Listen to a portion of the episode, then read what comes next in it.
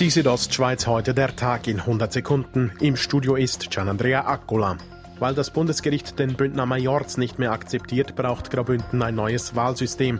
Heute hat die Regierung bis Juni verschiedene Modelle in die Vernehmlassung geschickt und mit dem Doppelproporz bereits einen Favoriten genannt. Mit dem Ziel, dass also jeder von den 39 Kreis weiterhin einen Sitz garantiert hätte, sagt Regierungspräsident Christian Rathgeb.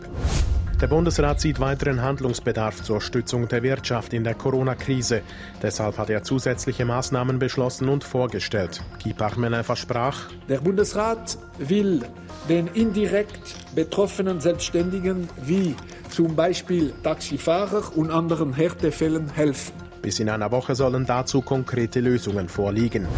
Seit Tagen wird diskutiert, ob Mieter, die wegen den Anti-Corona-Maßnahmen mit der Bezahlung der Miete in Rückstand geraten, noch bezahlen müssen. Eine klare Position hat Lukas Horrer, der Präsident des Mieterverbandes Graubünden. Der Mieterverband ist klar der Ansicht, im Moment ist keine Miete geschuldet, rechtlich gesehen. Komplett anders sieht es der Bündner Hauseigentümerverband.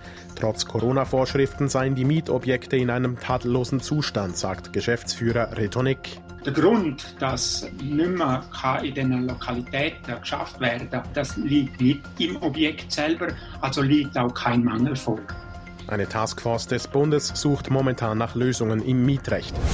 Die Südostschweiz heute der Tag in 100 Sekunden, auch als Podcast erhältlich.